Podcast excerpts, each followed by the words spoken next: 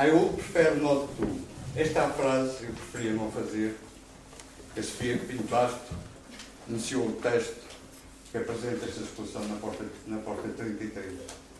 Como sabem, há a frase de um escrivão que sempre se recusou a escrever. Trata-se de Barclay, do famoso livro do Herman Melville. É, é, é, neste pequeno texto que começamos a ler e que, e que temos produzido embaixo em fotocópias, ou no site da Porta, da Porta 33, trata-se realmente de dois conceitos muito importantes. Trata-se da potencialidade, da atualidade e de como resolver isto politicamente. Trata-se aqui na Porta de apresentar uma exposição que resume 15 anos de trabalho de um arquiteto subejamente conhecido e de provas dadas, o arquiteto Paulo David, ao qual agradecemos a disponibilidade de ter correspondido ao nosso convite e se mostrar, nos desnudar neste processo de trabalho.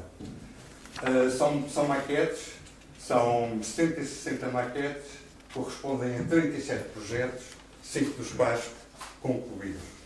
A convite do Paulo David, temos hoje presente o arquiteto Manuel Ares Mateus, arquiteto sobejamente uh, conhecido, o qual agradecemos a presença aqui nesta conversa porque esperamos ser estimulante sobre a exposição que agora decorre e o porquê desta pertinência da condição da exposição da arquitetura na Porta 33.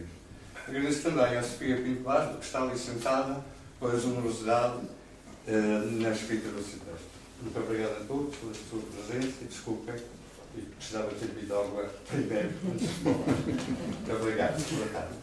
Obrigado. Bom, parece-me que cabe, para já, boa tarde a todos. Obrigado pela vossa presença. Tenho esta tarefa difícil nesta circunstância de que é de apresentar Manel Ares Mateus. Mas antes queria, num pequeno à parte, agradecer à Sofia a Pinto Basto pela, pela generosidade do seu texto e da sua profunda, do seu caráter, a escavação que convocou para apoiar esta exposição que é uma exposição relativamente que se pretende ser simples, eh, é um fragmento, eh, é um fragmento da estrutura de um trabalho de um arquiteto, eh, que nós aqui designamos arquivo e que possivelmente o Manel melhor irá explicar também, ou vai-me ajudar a explicar também. Portanto, eu hoje sou, no fundo, a pessoa que menos interessa ouvir, interessávamos, no fundo, concentrar a vossa atenção e a vossa audição eh, no, no arquiteto na Lares Mateus. Eh, portanto, eu vou ser muito tendencioso.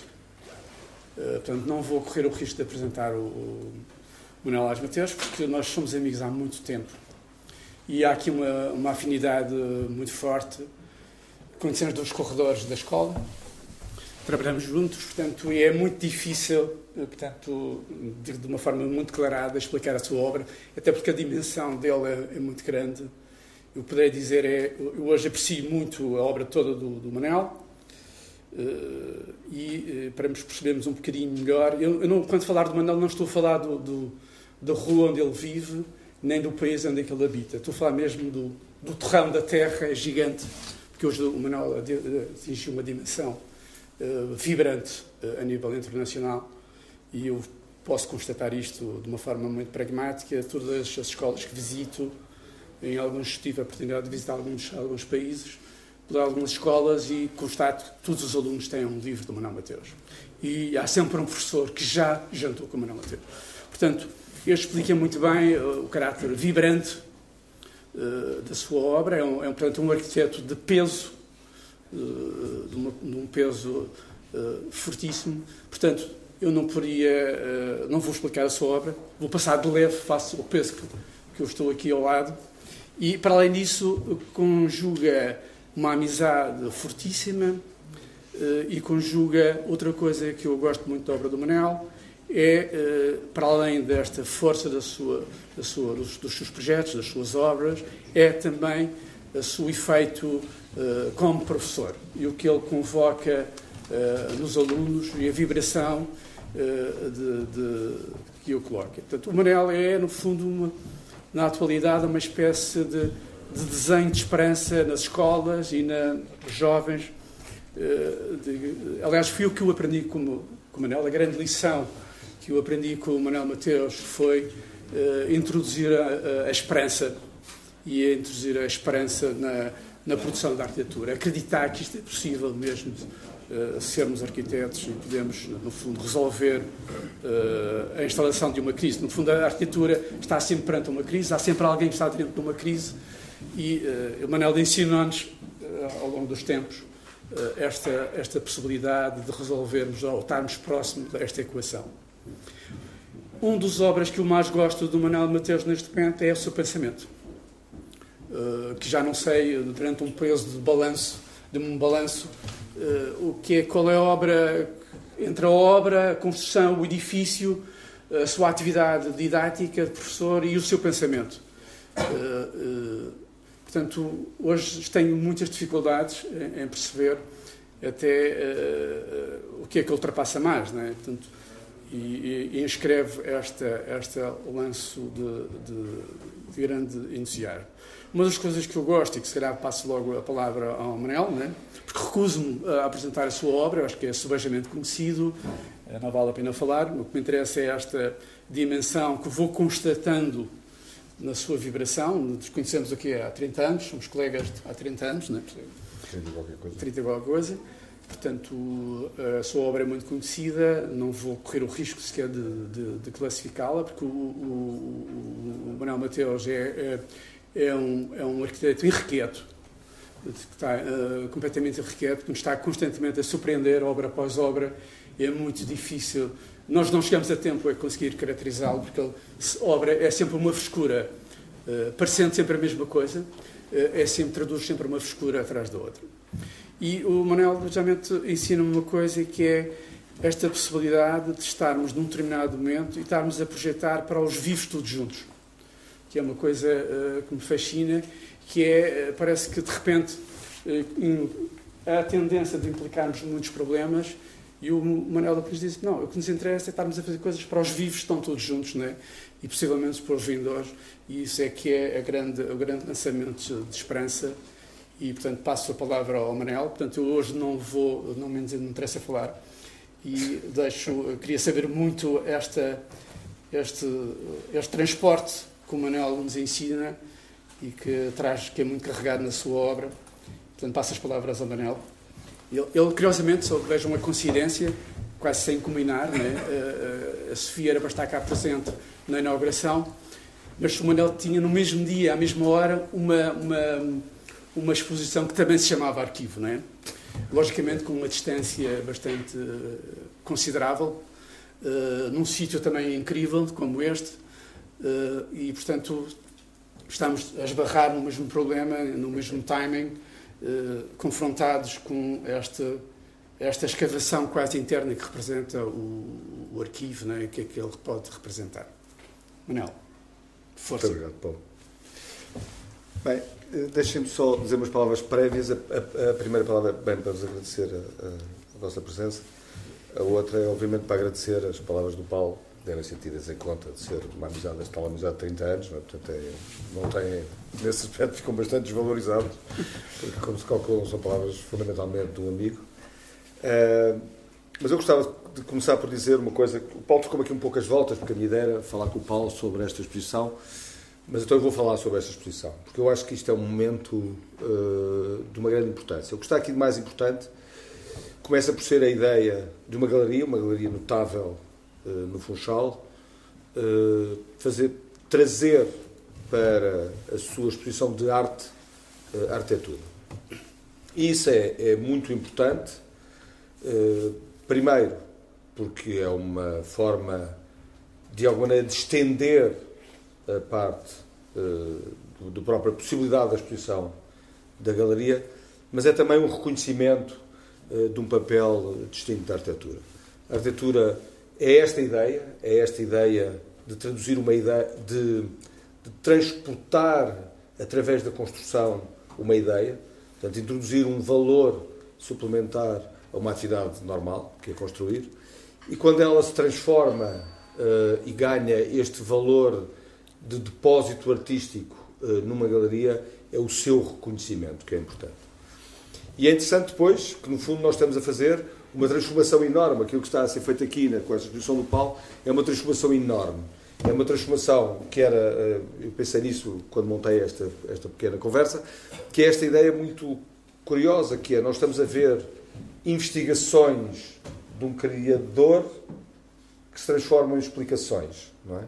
Nós já não estamos a ver como, como o aspecto criativo, estamos a ver o fim da linha como uma explicação, como um objeto artístico que é uma explicação e que é a possibilidade do arranque para umas novas investigações. O que é importante no arquivo é evidente sempre esta ideia de se poder vir a construir com ele outras, outras, outras ideias e outros pontos eh, de partida. Também é muito interessante, como vocês percebem nesta exposição, há uma pequena parte do trabalho de um arquiteto que é construído. E há esta ideia de arquitetura ou o trabalho de um arquiteto é sempre construção. E isso não é verdade. O trabalho do arquiteto é sempre a possibilidade de construção, que é uma coisa completamente diferente. Ele também é trabalho de arquitetura quando não é construído e é possibilidade de construção. Nós vemos estas, todas estas obras do Paulo e elas são possibilidades de construção, portanto, são arquitetura. E são possibilidades até de construção que é muito interessante, porque elas, postas agora, neste novo tempo, não é? que reescrevem a história do Paulo deste momento para trás, elas são também possibilidades do Paulo continuar, ou de nós continuarmos com a obra do Paulo, também que é uma coisa, portanto, a obra do Paulo deixa de ser do Paulo, e, e também é do Paulo, mas também passa a ser uma obra de um coletivo que pode uh, agarrar nela e, e, e usá-la de uma, de uma outra maneira ou partir, ou partir dela. Isso ser feito através de uma galeria, uma galeria com a importância da, da, da Porta 33, é, é, é, eu acho que é revelador. Uh, e eu penso que é o momento em que, que, o, que um território se deve perceber desse, desse valor. De facto, hoje em dia, como vocês sabem, constrói-se muito, uh, o que não quer dizer que se faça muita arquitetura. É? Constrói-se muito. Uh, e é muito importante que, na verdade, a possibilidade ou a hipótese de construção possa traduzir a hipótese da arquitetura. E a hipótese da arquitetura é a hipótese de se interrogar um lugar, de interrogar um problema, de se interrogar um território a partir do, do pensamento uh, de alguém ou da discussão desse alguém com uh, a situação. Portanto, eu acho que, que, que, esta exposição é muito, é muito uh, pertinente. É muito pertinente porque o, é preciso introduzir qualidade naquilo que se constrói e é muito pertinente porque é importante refletir sobre o verdadeiro papel da arquitetura e dos, e dos arquitetos. Uh, a ideia que eu tinha era fazer uma, uma, discussão com o Paulo, que disse logo que nem pensar, como vocês viram, fugiu. Uh, não, podemos fazer.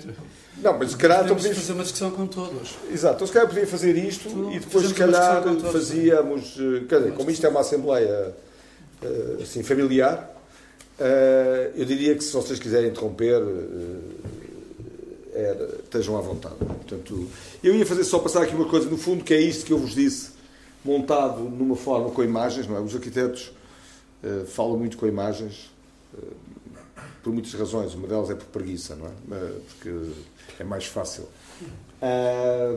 e então podia, não podíamos pá, apagarem a luz. Paulo, desculpa. Eu começava aqui com uma imagem que eu acho que é muito interessante. Isto é uma imagem do arranque de uma exposição que, que foi na Gulbenkian, dirigida pelo António Feijó, eh, chamada, a exposição chamava-se Weltliteratur, que quer dizer literaturas do mundo. Uh, e começava com esta imagem, que era uma imagem muito forte, que era um escrito da Adelaide, que era empregada do Pessoa, que dizia, Senhor Pessoa, não, já não lembro o que é que diz, mas está ali escrito, o jantar eh, está na mesa. E nós entrávamos, neste, isto era a porta de entrada da exposição, entrávamos e do lado contrário deste painel está um escrito uh, do Pessoa. Eu acho que isto é muito interessante para falar de arquitetura, porque, nós, porque há uma comparação muito grande entre a poesia e a arquitetura. A poesia, no fundo, é o significado limite de uma condição muito natural que é escrever. Não é? Mas não há ninguém que confunda a lista do restaurante com poesia. É a lista do restaurante. Na construção, o que se acontece é exatamente o mesmo. Nós montar dois tijolos uns em cima do outro não é arquitetura. mas é a possibilidade da arquitetura. A arquitetura opera, tal como a poesia opera com letras, que é uma coisa muito direta, a arquitetura opera com coisas que são muito simples e muito conhecidas de todos nós, que é esse o interesse da arquitetura. Opera com portas, janelas, pavimentos, tetos, e ninguém consegue explicar o que é que é uma porta, uma janela, um miúdo com mais de 10 anos. Ele sabe perfeitamente o que é que é uma porta, uma janela, um teto, um chão, um telhado. Portanto, aquilo que são os elementos da arquitetura são os elementos muito próximos de nós, tal como na poesia. Só que o seu significado, tal como na poesia, é o que se lhe atribui suplementarmente. E eu acho que isto era muito interessante aqui nesta, nesta renta, que era no fundo a mensagem desta primeira entrada na exposição do Welt Literatur, e eu acho que é, que é muito interessante porque falava exatamente de, de, poesia, mas nós poderíamos fazer o mesmo com a arquitetura. E nesta imagem do Mata Clark também há uma, uma mensagem que é exatamente a mesma. O sublime está muito perto do banal. É sempre um gesto de corte. Corte, não, não me estou a referir àquele corte, não é? embora ali seja um corte. Mas não, é aquela ideia de uma coisa que está muito perto de uma coisa muito banal ou muito natural, não é? Banal muitas vezes é aquilo que é, é natural, e introduz uma possibilidade de reflexão.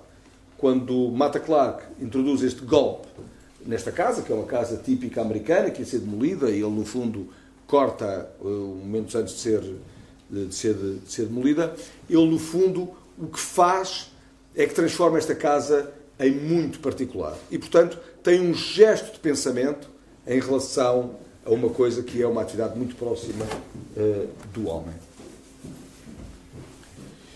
E, o, e também é importante pensar de que é que a arquitetura se alimenta, não é? Portanto, o, o, o que é que é um projeto de arquitetura?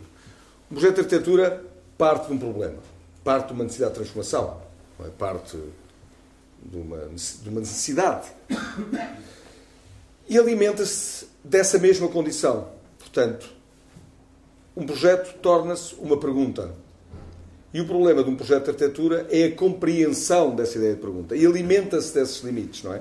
Alimenta-se de tudo o que é limite. E depois a arquitetura toca todos os campos da vida, não é?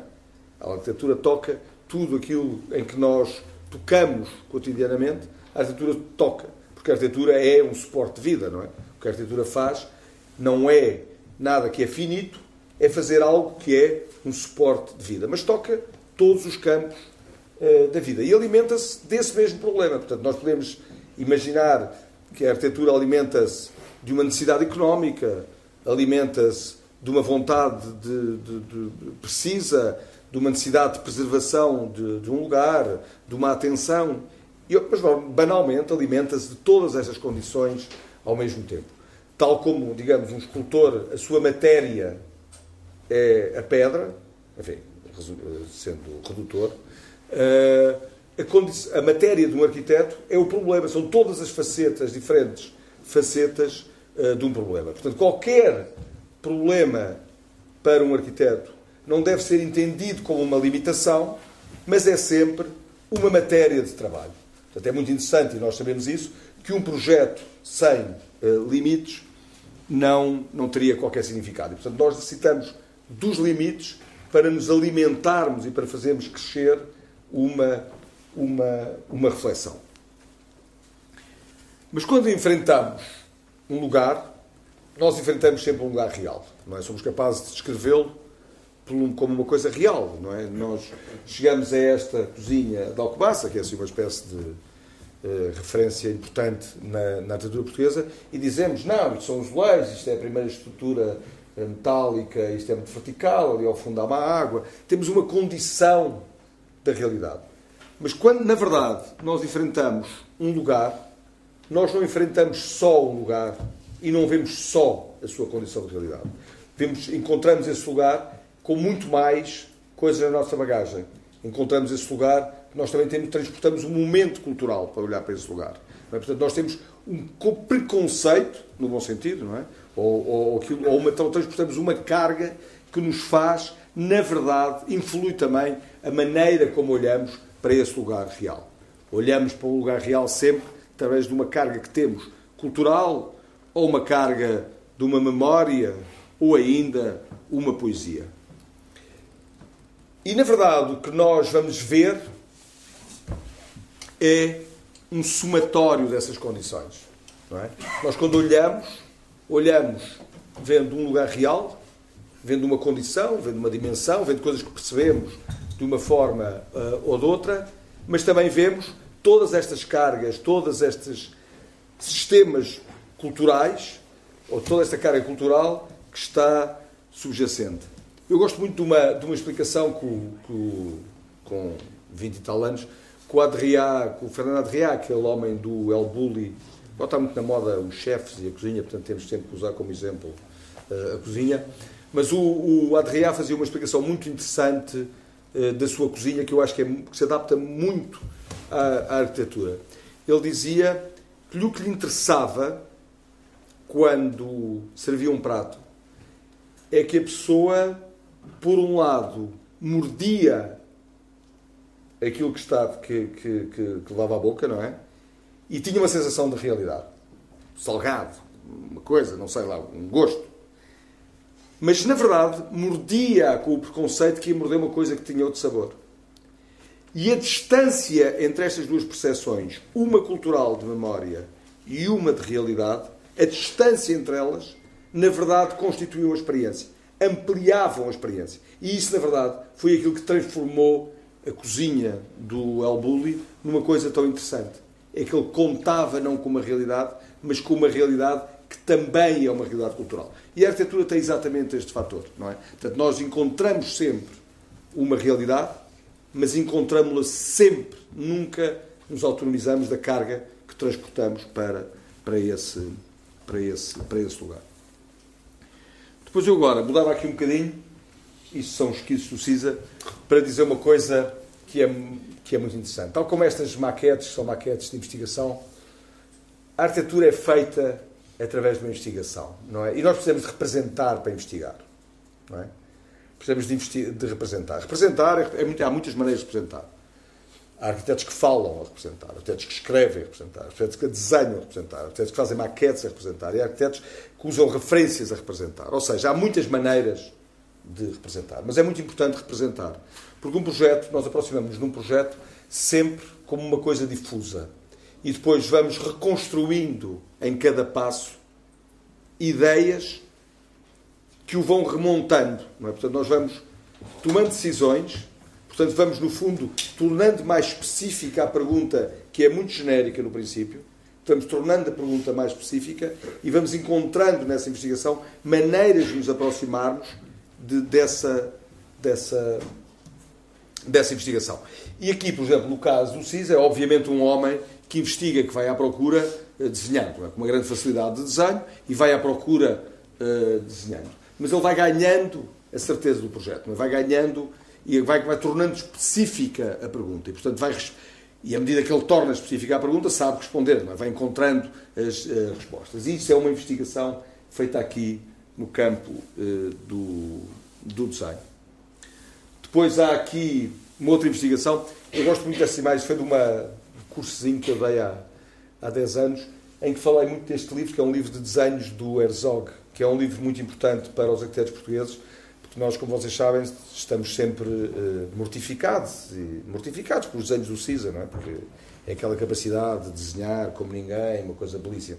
E o Herzog, quando saiu com este, este, este livro, é muito interessante porque os quisos são muito maus, como vocês podem ver, uh, mas, mas os efeitos, são, mas os propósitos destes projetos são muito bons.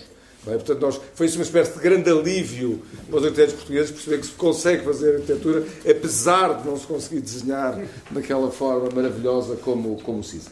Mas há aqui um lado nesta, nesta nesta, neste desenhos do CISA, nestes desenhos do Herzog, que são muito interessantes. Porque ele, ele faz uma coisa que é, ele representa o desenho, mas ele também tem sempre no desenho uma evocação muito clara da ideia de sinais muito facilmente transmissíveis culturais. Portanto, na ideia, ou seja, ninguém hesita sobre o que é o que é que são isto culturalmente. Portanto, ele no fundo desenha e usa a referência cultural de uma forma muito muito uh, direta, que é uma coisa interessante, um pouco uma forma diferente do CISA. Mas aqui introduz esta ideia de uma ação cultural que é muito, que é muito interessante. Uma ideia de memória que é muito interessante, como também referência para a investigação do, do, do projeto. Mas um, o, os arquitetos desenham, desenham tudo, não é? Desenham, desenham não. Os arquitetos não é desenham. Alguns desenham, não é necessariamente importante desenhar. Mas é muito importante que os arquitetos ativem a memória, não é? Portanto, como vocês já perceberam, esta ideia da cultura, do preconceito, do conceito, da cultura, tudo aquilo que nós transportamos tem a ver com uma espécie de banco de memórias, não é? Portanto, e nós gostamos muito, vocês agora há muito este discurso, eh, bem, não é só os arquitetos, os arquitetos, os artistas, de falarem muito da infância e das memórias. É? é uma parte da verdade, essa parte que é a infância, as memórias, mas as memórias verdadeiras de um artista ou de um arquiteto, enfim, um artista e um arquiteto são a mesma coisa, mas um artista ou enfim, um arquiteto enquanto artista, é, é, as memórias verdadeiras são memórias que nós estamos permanentemente eh, a ativar.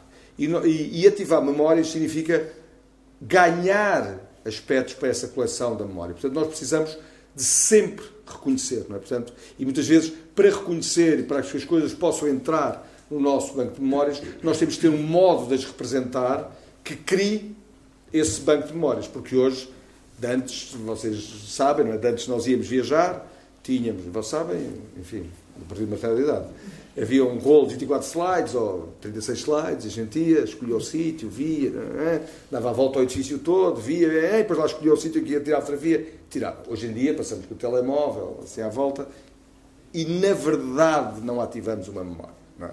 Aquilo que nós fazíamos com uma fotografia, hoje muito dificilmente, ou só alguns é que fazem com essa fotografia, nós perdemos a capacidade de ativar memórias. Portanto, e essa ativação das memórias é muito importante. Portanto, nós temos que ter maneiras saber reconhecer. Ou seja, temos maneiras de, de ter que conhecer para poder recombinar. Porque nós só usamos aquilo que conhecemos. É? o, projeto, o processo criativo é sempre uma recombinação de coisas que são conhecidas, no sentido de que nós não podemos usar aquilo que não uh, conhecemos. Portanto, a descoberta é a recombinação. E, portanto, nós necessitamos de reconhecer ou necessitamos de investigar. E a arquitetura, na verdade, tudo para um arquiteto tudo é pretexto, não é? Que o caso aqui era o caso de, uma, de um bolo, e de um, que é um bolo, isto é um bolo, aquilo é uma mesa, não interessa. O que era importante é, no fundo, que tudo sirva como pretexto para uma reflexão. Que a, e a arquitetura, uh, a arquitetura tem a ver com a vida, não é? Portanto, não, não tem necessariamente a ver com um ou outro programa que nós estamos habituados a chamar arquitetónico. Um arquiteto pode desenhar um bolo, um arquiteto pode desenhar eh, uma mesa, porque isso tem a ver com a vida e isso é, é o que é determinante. Mas uh, eu passava aqui também para outro tipo de representação, para vos dizer que também a representação uh, e a investigação do desenho muitas vezes também pode passar pela investigação que nós fazemos no desenho uh, que nós chamamos técnico. É? O desenho técnico também ele próprio pode conter uma, uma investigação. Não é só, não há um desenho, digamos, não há um desenho técnico e um desenho de investigação. O desenho técnico também pode ser um desenho de, de, eh, de investigação. Portanto, pode também ser um instrumento eh, de investigação. E aqui, eh, no fundo, vocês veem ali, isto é uma maquete de uma casa, e lá em cima são os desenhos de uma casa. E no fundo, vocês veem, há os espaços principais são representados a branco, há os espaços secundários são representados a negro, e aquilo era uma forma de investigar passagens e coerências para este espaço. E, portanto, são desenhos eh, AutoCAD, não é? Portanto, são desenhos de computador, impressos, mas também que eles próprios constituem uma forma eh, de investigação que é, que é importante ter. Portanto, digamos que nós não podemos neutralizar nenhuma possibilidade de investigação, porque todas as possibilidades de investigação são sempre uma forma de nós representarmos e essa forma de representação interroga-nos. E, portanto, nós necessitamos dessa interrogação. Portanto, não podemos ser neutros em nenhuma forma de, de, de, de representação. Por isso, muitas vezes, nós temos que escrever sobre os projetos para que essa ideia da escrita nos obrigue a uma síntese e essa síntese nos volte a interrogar. Portanto, nós, o que é interessante sempre para nós é fazer, produzirmos sínteses em desenho, em escrita, em conversa, em maquete, em, como for, para que essa síntese nos volte a interrogar, para nós podermos tornar, digamos, aquilo que nós estamos a propor como mais uh, claro uh, e mais preciso. Eu dava-vos agora aqui dois exemplos de dois projetos com investigações diferentes.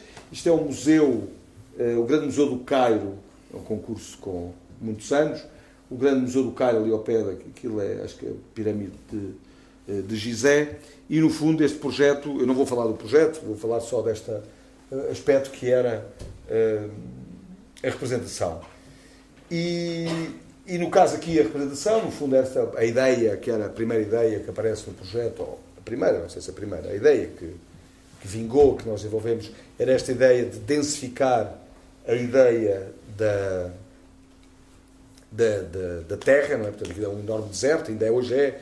Aquilo, vocês sabem que à volta das pirâmides estão muito construídos com hotéis, aquilo é uma coisa horrível, exceto para este lado, porque era um campo militar que estava constantemente a ser bombardeado, portanto não há nada, não é? Portanto, na verdade, há um pedaço de deserto que ainda chega à pirâmide por, por, por este lado. Uh, e nós aqui, a nossa ideia era representar exatamente essa densificação do deserto e essa montagem, remontagem da possibilidade do deserto para poder construir um edifício. Como às vezes nós temos aquela sensação eh, que a arquitetura é uma espécie de caminhada, ou que a construção é uma espécie de caminho em que há a natureza, depois há a agricultura, depois há o ordenamento da agricultura e depois aquilo quase que chega a ser urbano. É? Portanto, é uma espécie de ordenamento da, da, da, da natureza. E aqui a nossa ideia era, era agarrar nessa, nessa ideia de que a terra eh, ou que o deserto é informal e podíamos começar a ganhar uma forma e a partir dessa forma, dessa reorganização dessa forma da areia, podíamos introduzir um, um, um, projeto. Mas é evidente que aqui também havia um aspecto muito interessante que neste esquiço, infelizmente não trouxe esse esquiço, há um esquiço do CISA muito bonito desta pirâmide, que é exatamente ele desenha assim as pedras e tal. E esse esquiço é determinante para o desenho deste esquiço, não é? Porque, na verdade, essa tradução de uma memória que eu tinha, de uma representação de outro, porque muitas vezes nós recorremos a isso, não é? Nós, para lugar, chegarmos a um lugar, não é? Para chegarmos a uma realidade, uma realidade é a coisa mais complexa que há, não é? Uma realidade é tudo, não é? Uma realidade tem tantas facetas que nós necessitamos selecionar uma maneira. E muitas vezes chegamos por outras representações de outros, usamos, por exemplo, às vezes, muitas vezes fotógrafos, não é? Fotógrafos que viram uma realidade de uma determinada maneira e nós seguimos essa, essa, essa visão para podermos começar a decompor o problema para atuarmos. E aqui, para chegar a este esquiço, é determinante, foi determinante ter visto esses desenhos da, da, da pirâmide de Gizé, que o CISA tem, um esquiço da pirâmide, para compreender depois o processo pelo qual nós trabalhávamos para chegar à ideia uh, do projeto. E é evidente que, ao mesmo tempo que são feitos aquilo, este era, por exemplo, simultaneamente a ideia de responder de que maneira é que se pode construir uh, no Cairo. E a única coisa que havia no Cairo era betão, e portanto o que nos interessava era como é que, de que maneira nós podemos ser atuantes para responder a um projeto. E vocês reparem que nós vamos descobrir a maneira uh, de construir para responder a uma ideia não colonialista de atuar em África, não é? Portanto, dizer o que é que vocês podem uh, fazer. E, portanto, não é esta ideia de o que é que nós vos podemos uh, impingir. E esta ideia parte, estas duas ideias partem, no fundo, para responder à, à solução. E essa coisa chegava-se um pouco por esta espécie de investigação, e a nossa ideia foi, então vamos fazer grandes blocos em betão, vamos simplesmente eh, empilhá-los e construir com isso o, o, o museu.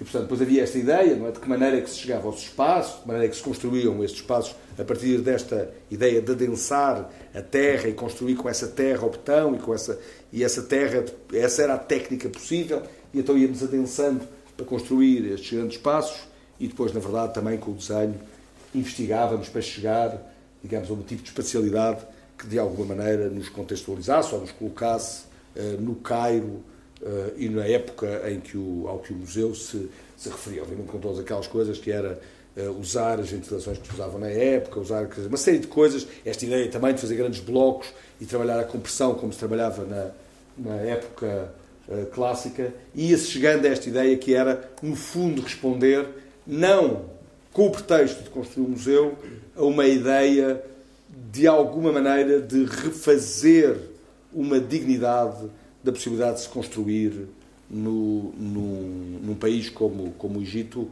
no tempo, no, no, nosso, no, nosso, no nosso tempo.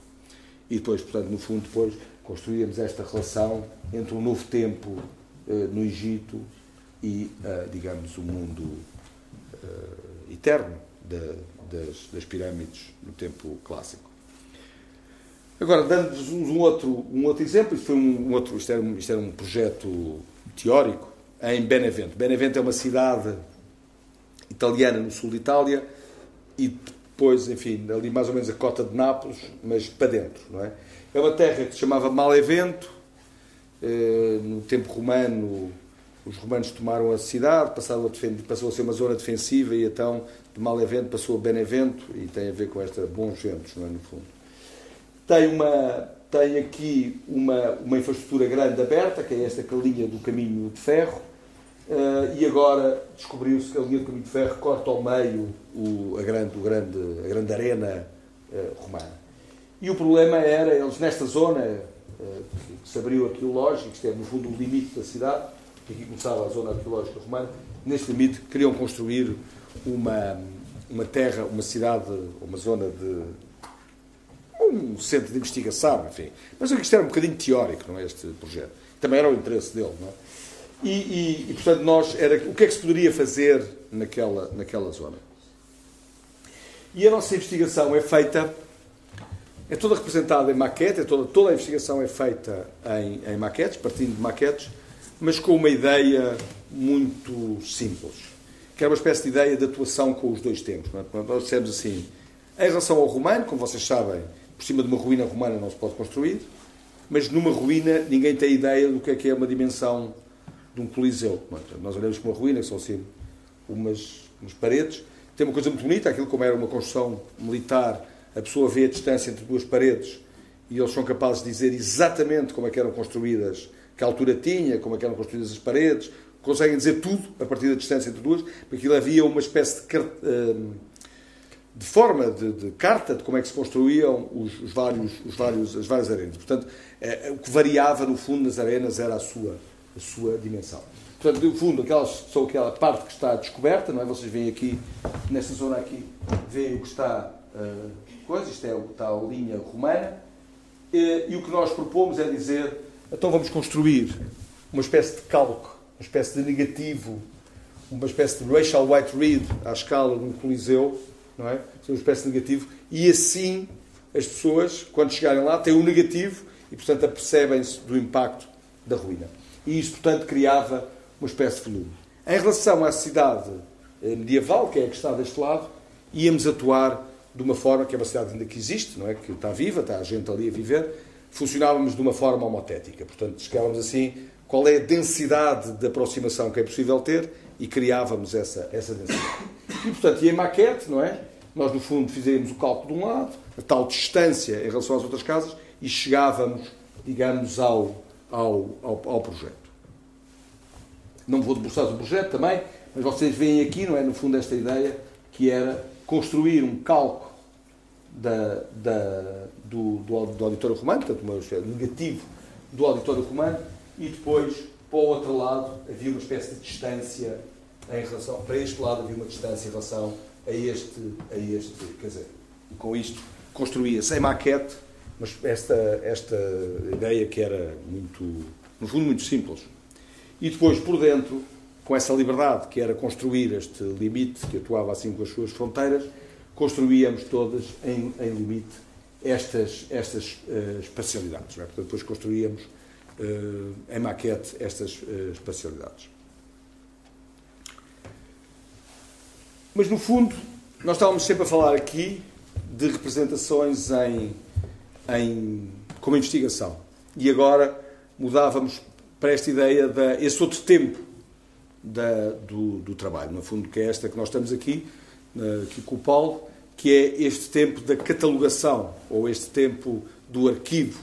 Isto é exatamente uma, uma peça eh, de arquivo, que são, eh, não sei, umas dezenas de projetos eh, desenhadas todos à mesma, todos à mesma, mesma escala e com a mesma representação. Portanto, todos à mesma escala, todos com a mesma representação, para fazer uma espécie de ábaco para, para reflexão. Portanto, já é, não, não há aqui a ideia de uma proposta, há a ideia aqui de montar um templo e de montar uma matéria que nós usamos como, como, como reflexão. Portanto, esta ideia de quase coleção, que tem a ver com o arquivo, que é uma tornar, digamos, aquilo que já fizemos como possibilidade viva de trabalho para, para arrancar para o nosso trabalho, da mesma maneira como aqui no, no Paulo, para o trabalho de outros. Não é? Portanto, essa, esta ideia de tornar isto uh, atuante.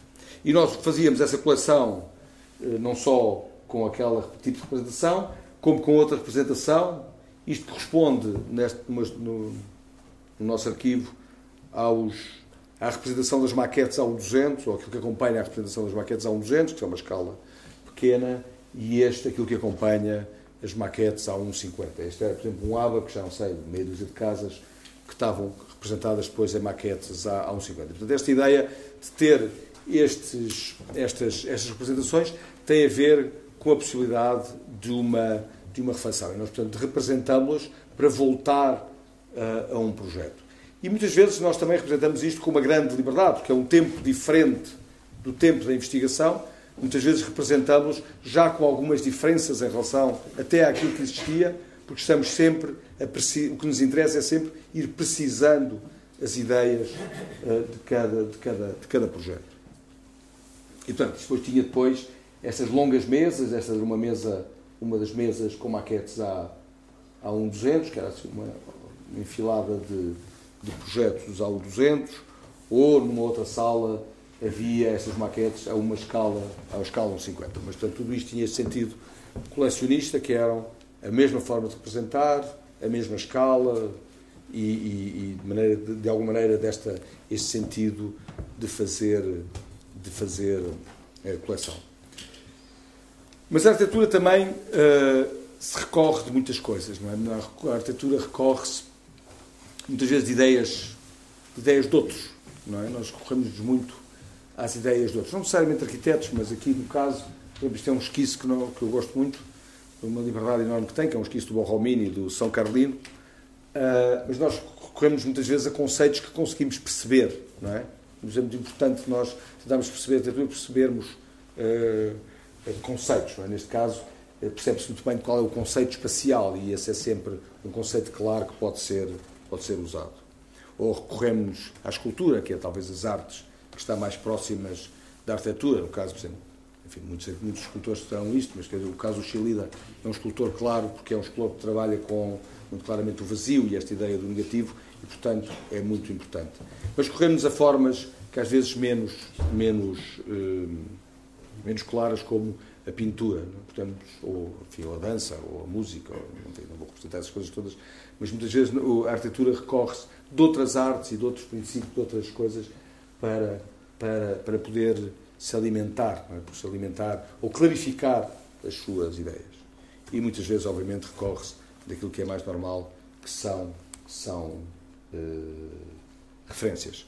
Pronto, eu agora só fazia uma coisa que é ilustrar-vos muito rapidamente aqui com os projetos uh, algumas destas, destas ideias. Começava aqui com um projeto que é uma casa em Monsaraz, Monsaraz, aqui muito perto de Monsaraz, portanto, junto ao Alqueva, isto é um terreno, um território que ficou completamente mudado, não é? Portanto, era um território dos territórios mais secos eh, que existia em Portugal e de repente levou com este lago gigantesco e, portanto, tornou-se assim. Também passou da agrícola a turística, obviamente, mas de alguma maneira também mudou muito a própria paisagem, o clima, mudou, mudou tudo.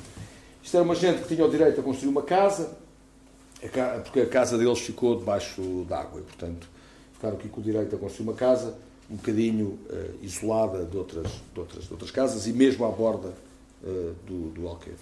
Portanto, ali naquela ponta, o princípio, num dos princípios do Alqueva, uh, e portanto, esta coisa muito, muito grande. E para, para esta casa, esta casa tinha um, um, um, tema muito interessante. Vocês estão a ver esta casa mediterrânica, esta casa sul, que é uma casa pátio, não é? Que é uma que é uma casa que se relaciona de alguma maneira com o espaço exterior que está diretamente relacionado com o céu, eh, mas que aqui tem uma condição muito particular que é ter uma, orienta, uma orientação, não é? Portanto, já não estamos a relacionar-nos com uma casa que se organiza em relação ao, ao, ao céu, mas organiza-se em relação a uma, uma, visão sobre, sobre o Alqueva. Eh, e, portanto, nós ilustramos isto, não sabemos agora se isto é o ponto de partida do projeto ou se é uma explicação do projeto. É? é qualquer uma das duas coisas ao mesmo tempo. Mas, no fundo, isto, para nós, o que nos explica é esta ideia de dizer é possível ter um espaço uh, e orientar. É? Portanto, nós no fundo dizemos não temos um pátio virado ao céu, temos um pátio virado ao, ao, ao Queva. E depois, ao mesmo tempo, obviamente, nestas imagens está contida esta enorme liberdade que o tempo aporta ou transporta para, para, as coisas físicas, não é? E que lhes dá este caráter da ruína, que é sempre um caráter lindíssimo, até pelo seu aspecto romântico. Depois, outro aspecto, obviamente, central é a gestão da luz, não é? A gestão da luz, que é um elemento central na arquitetura. Isto é uma imagem num espaço em Baia, ali ao pé de, de Nápoles, um bocadinho a sul de, de, de Nápoles. E, portanto, nós fazemos a casa partindo de alguma destes princípios. A primeira coisa que faz é a colocação da ideia do espaço central, que é este espaço exterior, no território, cortámo-lo deste tamanho, para esse espaço abre uma cozinha e uma sala, e depois, como era muito profunda esta calote, era muito profunda em sombra, nós temos uma contra-calote e a interseção entre as duas calotes gera aquele espaço ali que faz, no fundo, passar luz. Depois, isto é a circulação, portanto, chega-se pela cobertura daquele lado, desce uma escada, há um espaço triangular e há este corredor que une a sala à cozinha. E depois tem estes, não se vê, mas tem estes, mais estes dois pátios. E ali, agarrado a estes pátios, aqui tem aqui dois quartos e ali um quarto, portanto, que abrem para estes pequenos, pequenos pátios. É evidente que a ideia aqui também era que o impacto, apesar da pessoa poder construir a casa, que o impacto fosse reduzido, não é? Isto é uma zona, uh, digamos, onde não é para construir e, portanto, a nossa ideia é que o impacto, esta casa é toda construída em betão, toda metida debaixo de terra, e depois o impacto são esta calote uh, que é branca e aqueles dois, dois pátios pequenos que são brancos. Mas a casa não tem a dimensão de impacto construir uma casa, uh, portanto, há assim uma espécie de ideia de se, se, se integrar completamente na terra e atuar só a uma escala muito pequena para não disturbar uma natureza que é muito uh, preciosa. Vem aqui no corte, não é? que são as fachadas, que vão ser em betão, são em betão natural. Desce esta escada, não é? como dizia César pela coisa. Este é o espaço, espaço principal, com a contracalote, que faz esta interseção aqui, que ilumina este espaço, na sua profundidade. Em construção, esta casa completamente dissimulada, aqui fotografia que se melhor, não é? da água, esta casa, portanto, esta casa tem esta cor que se funde completamente com, com, com a natureza, não é? que é esta, este tom que não tem nenhuma presença, não é? Não, não força a presença na, na terra. Isto é a chegada, isto é, é numa fase de construção, portanto, quando se chega, vocês verem, não se vê nada, há uma linha só, chega só uma escada e a única presença que existem são estes. Não é? Tudo isto será na mesma natureza que envolve tudo isto, estará, estará aqui. E depois é evidente que o espaço principal se transforma neste, é este espaço desta, desta calote e esta ideia de, no fundo, enquadrar ou ressignificar esta paisagem eh, extraordinária. A entrada é feita através desta escada, se chega a um hall que é feito em madeira. Portanto, também esta madeira aqui atua um pouco para para introduzir um, um, uma dimensão uh, doméstica no betão, não é? Doméstica no betão, porque o betão é muito duro, a casa é toda em betão, e como é muito dura, depois a madeira dá-lhe este lado, uh, obviamente, tátil, quente, próprio de uma, de, uma, de uma casa. E depois estes são os espaços, no fundo aquilo tem umas grandes janelas, correm, desaparecem, e estes espaços dentro da calote são como espaços que entram pela terra, pela terra dentro. É? Portanto, isto é uma visão, por exemplo, da cozinha para fora, está ali a luz, não é? E ali, para aquele lado, está a, a sala. Portanto, aqui a abertura da sala, para fora, e aqui olhando no outro lado. Portanto, ali está exatamente a cozinha. Para este lado fica uh, o lado. E, portanto, ali vê-se também esta ideia desta. É uma forma na qual negativamente saem dois espaços para a cozinha e, a, e os quartos. E os, a cozinha e a, e a sala. Portanto, este espaço como espaço principal da casa. Depois os pátios. A, casa, os quartos abrem sobre estes, estes pátios. Os pátios eh, que são, que têm este, só este acabamento todo em azulejo, para refletir luz. E, portanto, são uma espécie de coletores de luz para iluminar estes, estes espaços. No fundo, é isto. Uh... E esta depois a casa. Como vocês veem, isto uh, funde-se muito no, na natureza. E depois, obviamente, a imagem do espaço uh, principal, que no fundo é este. Nós, nós estamos aqui fora, temos esta luz dali, estamos a olhar para, para o, o Alqueva. Esta relação com o lago, que é dada a partir deste, deste pátio orientado. Uma outra casa agora que eu vos ia mostrar é uma casa num território muito grande, ali ao pé, em Melides, ao pé de, de, de Grândola, que é uma casa sem, sem limites, não é? Portanto, é uma casa não tem ali limites, não, não, é? não, há, não há um limite da terra, não é? são terrenos com muitos, muitos dezenas de hectares, e portanto a primeira coisa que nós fizemos foi arranjar um platô e fazer uma casa uma casa uma casa que sem forma e sem forma e arquitetura digamos que é a forma mais elementar é um quadrado não é portanto é que a arquitetura é mais claro e mais simples de se, de se fazer mas nós aqui queríamos tínhamos como ideia fazer uma casa que fosse um mundo de possibilidades, que é uma coisa que eu acho que representa muito a arquitetura. Portanto, a arquitetura tem que desenhar coisas que são possíveis de vidas, não é? E a boa arquitetura é aquela que se adapta, a boa arquitetura é aquela que serve para variar e ir evoluindo a sua função, uh, respondendo sempre às funções. Nós temos essa ideia, não é? Nós, europeus, conhecemos muito bem isso, não é?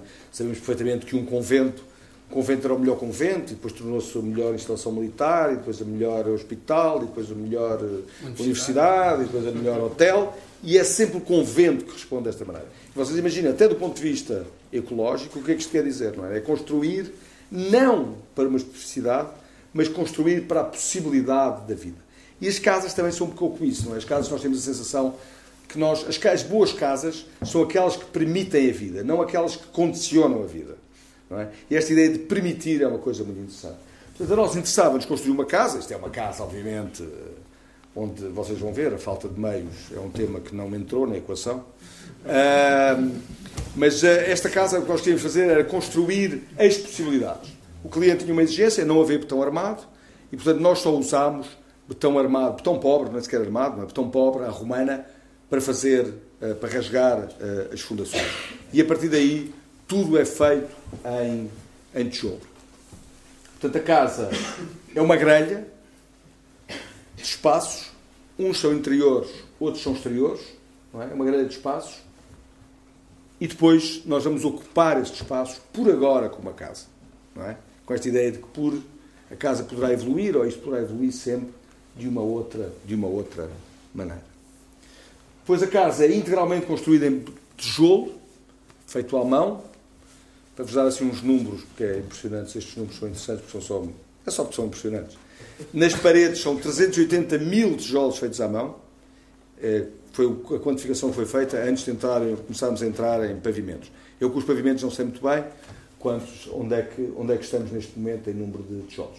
Mas é, os, portanto, as paredes são feitas há uma estrutura de madeira, só por causa do problema antissísmico, se houver algum problema, as coberturas se manterem em, em pé depois são umas paredes portanto em, em, em, em tijolo, com uma parede exterior e interior, todas feitas em, em tijolo.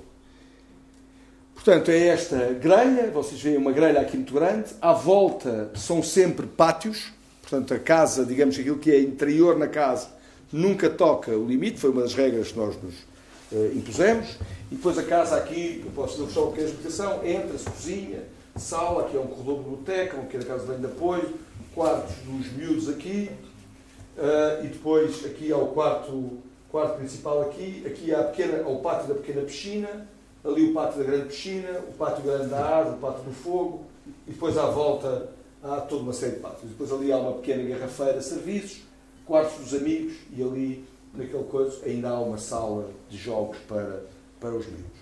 Como vocês imaginam, isso depois poderá sempre evoluir de uma, de uma, outra, de uma, outra, de uma outra maneira. Portanto, a ideia foi construir esta base de possibilidades, dizer que agora vamos ocupar estes espaços com estas funções para fazer uh, a casa. Depois há uns que a gente mete piscina, não é? Fogo, no outro, não é? E depois, o que nos interessa agora, sobretudo, que é aquilo que ainda não começámos, é desenhar jardins diferentes e, uh, uh, em cada um destes espaços. Portanto, vocês imaginam este quarto, este quarto tem um jardim aqui, pode ser, por exemplo, com, sei lá, eu não preciso nada de flores, portanto, não sei, mas imaginem tem malvas que tem um cheiro maravilhoso, ou tem, ou tem, tem não sei, enfim, eu não percebo muito disso. Mas uh, a ideia é ter cores diferentes, cheiros diferentes, ambientes diferentes, a partir da plantação dos diferentes jardins que, no fundo, eh, envolvem a casa completamente. E, portanto, é esta grelha, grelha, o que nos interessa fundamentalmente é este aspecto da grelha. Depois só há uma porta, só há uma dimensão, não é? Só há uma, só há uma dimensão de vão, não é? é sempre, isto é muito matemático. Tudo é feito a partir da modulação do, do, do, do tijolo.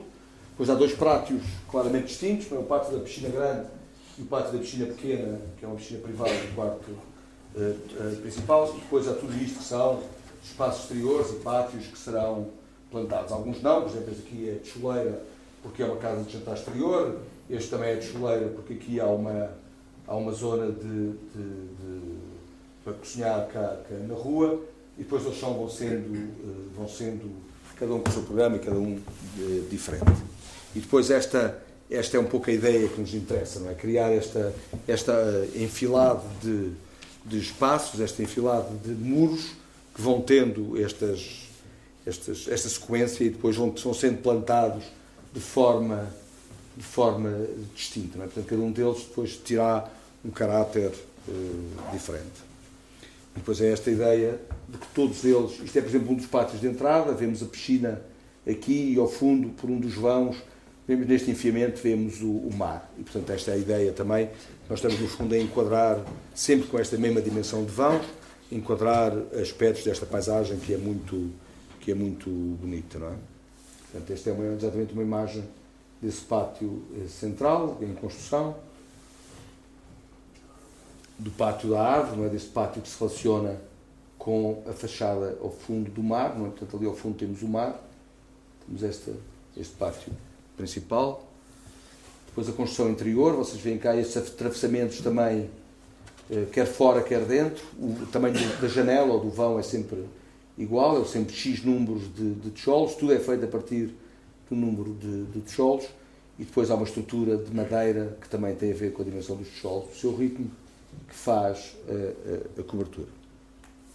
E depois, depois, há estas visões também, dessas transparências, de um lado ao outro da casa eu posso estar a ver não sei quantas portas, mas eu consigo ver de um lado ao outro uh, da, da casa. E depois, obviamente, é uma casa que nós queremos fundida na cor desta terra, na cor desta, desta natureza.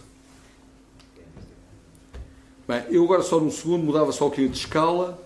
Isto é uma faculdade na, na Bélgica e nós uh, fizemos, foi, fomos chamados para mudar uma faculdade que vinha de fora da, da Bélgica para dentro, de fora, de fora da cidade, para dentro uh, da cidade. E é um tema interessante, porque é uma faculdade de arquitetura, não era um concurso interessante por ser uma faculdade de arquitetura, e também porque, além de uma faculdade de arquitetura, uh, havia esta ideia de relacionarmos com uma, com uma cidade que, era, que é. Tournai é uma cidade limite de França. Ela, aliás, já foi fronteira de França.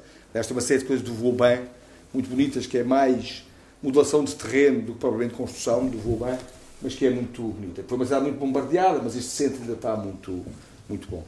E para nós interessou-nos muito esta ideia muito curiosa desta cidade de construir espaços urbanos muito claros, apesar de ser feito a partir de elementos muito distintos. É? Portanto, se calhar entre estes três edifícios há 500 anos de diferença, mas no fundo o espaço que elas uh, geram é, é, é, é claríssimo. Ou também esta ideia da grande surpresa que é a possibilidade da surpresa da cidade eh, medieval, não é? Portanto, é uma coisa que nos interessava. Quando fizemos o concurso, e isto é uma imagem do concurso, a zona de intervenção é todo este quarteirão, uma coisa que era obrigatória conservar aquele convento, e depois o limite vinha por, por aqui, não é? Era um limite muito largo. E nós pensámos eh, construir eh, um edifício, pensámos, ah, outra condição muito interessante deste concurso é que eh, havia para construir esta obra 4 milhões e 200 mil euros. Ou 3, não, 4 milhões e 200 mil euros. Portanto, quando vocês imaginam a Bélgica, é nada. Para construir a faculdade é zero, não é? E, portanto, a ideia era ser muito atuante a partir do dinheiro. Portanto, a nossa ideia foi conservar tudo e desenhar um objeto, ou de construir um edifício, não é? Que, no fundo, fazia todas as ligações horizontais, todas as ligações entre os edifícios e, juntamente com os outros edifícios que nós conservávamos todos, os que era possível conservar, abria espaços urbanos, não é? Portanto, nós conservávamos todos, metíamos um e, juntamente entre as pré-existências e o que nós construíamos, construíamos espaços urbanos. Portanto, construímos aqui a praça, isto era a entrada de serviço, a praça de chegada, o jardim principal ali no meio, e depois este foi estendido até lá para desenhar também uma relação com a parte de trás. E o único parte que fazíamos, além deste grande espaço que era o foyer, era construir aqui um auditório, que era a única coisa que não conseguíamos acomodar dentro destes três espaços. Era obrigatório conservar, e nós decidimos conservar todos, porque também não havia dinheiro para fazer outra coisa. E, portanto, este era um pouco a imagem que nós queríamos. A imagem era, nós não tínhamos dinheiro, portanto, construímos com uma matéria muito simples, mas que juntamente com aqueles materiais que nós lá encontramos, que era o tijolo e a pedra azul, juntamente com estes dois, nós conseguíamos construir uma, uma conjugação eh, em que valorizávamos o nosso, a materialidade do nosso edifício a partir das, dos matérias pré-existentes e dávamos uma intencionalidade ao desenho dos edifícios pré-existentes a partir da introdução uh, do nosso. Portanto, isto era a, a, ideia do pátio de chegada, uma espécie de drop-off para, para os alunos e a entrada para o jardim principal. Também se queria-se que este edifício fosse também passagem urbana para, para o outro lado e, obviamente, culturalmente para nós, isto também era uma espécie de arquétipo da casa, um arquétipo do mínimo, para que esse uh, mínimo pudesse uh, evocar a ideia da arquitetura. É? Portanto, isto é, obviamente, esta, esta forma evoca-nos, não como positivo, mas como negativo, transformado de um positivo, evoca-nos uma espécie de arquétipo uh, da arquitetura que nós nos interessava para representar a, a ideia de escola de arquitetura. Pronto, depois era de fora para dentro, não é? portanto havia esta, esta ideia também de mediação e sempre construindo a partir da relação com a pré-existência. Pré depois o pátio, o pátio interessava-nos, nós recuámos ligeiramente esta parede para fazer aquela relação ali com o convento, ali com aquela janela de canto, aqui é a entrada principal, ali abrimos um terraço para olhar para, para a catedral. E portanto aqui vocês veem a janela de canto. Isto é uma janela que dali eu olho para, para, para fora, para o pátio, mas também olho para dentro, a partir de cima, para o foyer. Isto é a entrada principal, ali a tal varanda que olha para, uh, para a catedral. Aqui é a relação da, da, da, da parte de trás, não é? portanto, nós na, na parte posterior usamos exatamente as mesmas estratégias, mas no fundo à escala, uma escala completamente distinta, porque isto é uma pequena rua, uma pequena rua uh, residencial e, portanto, é a mesma estratégia de desenho, mas com uma escala completamente distinta e fazemos um edifício que se adapta, uh, no fundo, a essa, à escala que está aqui, não é? Estamos, é isto que temos aqui uh, e estes são os espaços, não é? Portanto, essa é uma outra escala, mas a mesma estratégia de construção. Portanto, se vocês olharem só com uma, uma pequenina explicação, portanto, aqui é o tal espaço que nós desenhamos, não é? Esta é a passagem, o acesso principal, o jardim, o tal pátio principal, o pátio de serviço, aqui esta ligação com a rua uh, posterior. Portanto, o que é mais importante aqui é exatamente este desenho, nós, no fundo, temos uma circulação vertical aqui, outra circulação vertical ali, e estas ligações, portanto, fazemos funcionar uma pré-existência com este, com este projeto. Aqui vocês veem, continua a ser as tais ligações verticais, as ligações entre as coisas, e há aqui um corredor uh, superior, isto é o tal ponto que eu no canto olho para fora ou olho para dentro, porque nos interessava que este espaço também atuasse não só num nível, mas também em, vários, em, vários, em várias alturas. Aqui construímos um terceiro andar, que é só uma torre ali para fazer a ligação entre os dois edifícios pré-existentes, e aqui é uma coisa desenhada para se integrar na escala dos edifícios aqui eh, do lado. Depois, em secção, percebemos que, no fundo, estamos a desenhar fundamentalmente espaços. Quando olhamos para o foyer, há esta ideia, portanto, nós, nós no foyer o que temos é este grande espaço, isto é espaço de ligação à rua eh, posterior, há aqui ali aquela janela no canto, esta janela é uma janela importante, porque o foyer não é, uh, o auditório não é suficientemente grande, portanto queríamos desenhar aqui esta pequena janela uh, que tem uma luz que entra, que entra aqui por baixo, ali para trás, entra aqui por baixo, e desta janela posso fazer conferências, eu posso projetar nesta parede e assim consigo fazer, o auditório tem para aí 300 lugares, e com isto consigo fazer conferências para mil, mil pessoas, não é? Para que, que estejam neste, no foyer todo, a partir daquela varanda. É? Portanto, fala, falas da varanda, projeta-se nesta parede, e podes fazer para, para aí mil pessoas. Portanto, olhando no outro sentido, há ali a grande entrada, não é? Aquela ligação com o jardim, há ali o auditório que está dentro de um espaço, aqui é um, é um arquétipo que está dentro deste espaço, e esta é a tal passagem superior, aqui olho para dentro e olho para fora. Depois, quando chega ao fundo disto, tem ali o auditório, há aqui uma luz para destacar este edifício novo e também para marcar esta eh, verticalidade. O auditório é uma coisa muito direta, e mesmo em termos de construção, é muito direta. Portanto, isto é tudo feito com muito poucos meios. Portanto, digamos que a forma tinha que resolver logo à partida todos os, todos os problemas. Uma das coisas mais engraçadas desta obra, mesmo engraçada no sentido mesmo da graça, foi que quando nós apresentámos o projeto às autoridades, os bombeiros disseram que as escadas não eram suficientemente largas para cumprir as normas de segurança. Portanto, queriam que nós alargássemos a escada. Nós irritávamos com a ideia de largar a escada, porque achámos que aquilo não tinha escala para ter uma escada demasiado larga, e resolvemos fazer duas, duas escadas, não é? Há uma escada dentro de outra, e nós dizemos que há a escada dos estressados e a escada dos apaixonados, não é? Portanto, dependendo do ritmo que a gente quer circular na, na, na escola, usa uma ou outra escada. Estas escadas são, também foram desenhadas da maneira que a escada é volume e escada, portanto, por baixo ela é igual a por cima, portanto, há esta ideia da escada ser uma espécie de autonomia que ela ganha neste sentido eh, escultórico. E depois, no fundo, este é o arranque da escada. É? Portanto, nós, no fundo, aqui, esta é a escada. A escada que, este é o ponto de arranque no resto do chão, isto é o ponto de chegada lá acima destas duas escadas que se cruzam, as duas escadas entrelaçadas e, obviamente, a escada que ganha significado é com três pessoas, aqui vista de cima a baixo e de baixo para cima, não é? Que é este sentido muito equitativo entre as duas, as duas coisas. Bom, acaba aqui só agora com Lausanne.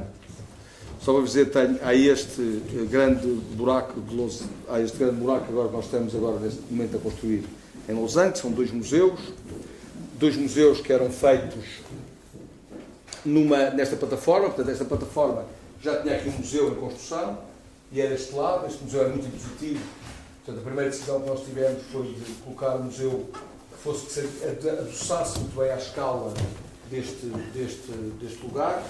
Portanto, esta, as partes de serviço do museu são todas à volta e continuam os jardins que estão à volta. E depois há aqui um cubo uh, central, há aqui um cubo onde são as partes públicas do museu, com esta consciência que é este museu, são dois museus, mas já há um terceiro museu fora. Portanto, digamos que o centro é sempre este espaço uh, público, não é? Portanto, esta é sempre a parte central. E nós o que propomos é exatamente partir desta ideia de espaço central, prolongar o espaço urbano para o interior do museu, e depois é pedido um museu de design com muita luz, metemos-lo lá em cima, não é? E é preciso um museu de fotografia com, uh, com a luz muito controlada e metemos-lo aqui por baixo. Portanto, entre estes dois museus, nós fizemos o prolongamento do espaço público, ou espaço urbano, e depois o acesso ao Museu de Design e o, acesso, e o acesso ao Museu de Fotografia. Mas esta é a ideia muito direta dessa, de tornar o museu muito oferecido a, a, às pessoas. E, obviamente, tornando isto como espaço principal, visto que há já aqui um terceiro museu eh, no, no lado. Pois, isto é uma imagem desta entrada que nós queremos fazer, portanto, no fundo, o que estamos a fazer é assim, esta espécie de gruta onde se entra e depois se acede aos dois museus. Isto é o foyer. Portanto, a grande dificuldade deste projeto é que este, este, este museu, que tem 50 por 50 metros, mais ou menos está agarrado ao chão por três pontos, não é? São lá três pontos aqui, um, dois, três pontos, e portanto tudo isto se agarra nestes três pontos, mas nós não queríamos ter três pés, portanto o que nós queríamos fazer era, no fundo, uh, desenhar um chão que se movia, uma cobertura que se movia, não é? E quando o chão e, e a cobertura, o chão e o teto se cruzam em três pontos, determinam esses três uh, apoios. E depois, isto é tudo transparente, e à volta estão concentrados todos os, os todos os, os serviços. Portanto, e é esta a ilustração do que é o foyer. Portanto, no foyer, no fundo, são estes três pontos e depois um espaço que é luz em todos os sentidos, com uma escada que sobe e uma escada que sobe para o Museu de, de, de e uma escada que desce para o Museu de Fotografia. Portanto, um museu muito luminoso e um museu com a luz muito controlada. Portanto, quando descemos a este Museu de Fotografia, que tem três pátios, portanto, para estender, digamos, o seu espaço, e no fundo são espaços de, que têm esta possibilidade de controlar com muita clareza a luz. É evidentemente um espaço que permite montar todas o tipo de exposições que se quiser e que tem este pátio, no fundo, para servir de buffer. Né? Portanto, como nós estamos abaixo de terra, podemos estender-nos para este jardim. Em cima é a mesma coisa, há três pontos, os tais três pontos, as tais três colunas, depois não há mais nenhum apoio. Ah, este, este, este piso teve uma dificuldade grande, é que a meio do processo pediram-nos uma janela. Uma janela talvez pequenina, é evidente não se podia abrir uma janela, uma coisa dessas com 50 metros de, de fachada, não dava para abrir uma janela. E então nós descobrimos na estratégia do projeto, que é este foyer, não é? este foyer, este golpe, que é este foyer, esta caverna, se nós trazemos a caverna ou o golpe acima da cota do chão e com isso conseguimos abrir uma janela uh, triangular uh, no canto. Portanto, este é um teto totalmente luminoso, não é uniformemente luminoso, com também esta possibilidade de montar as posições que se quiser, e cuja única exceção é esta janela no canto. É esta janela no canto também é lógica, porque nós, a partir de vocês veem aqui a parte de baixo, não é? Quando sobe, desenha aquilo, e este golpe desenha esta, este golpe gigante abrindo esta, esta janela.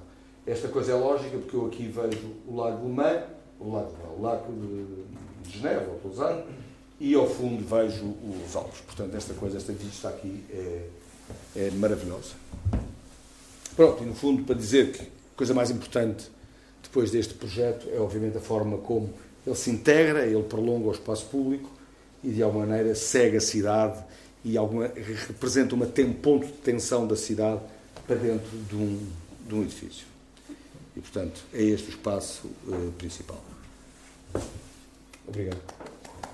Obrigado.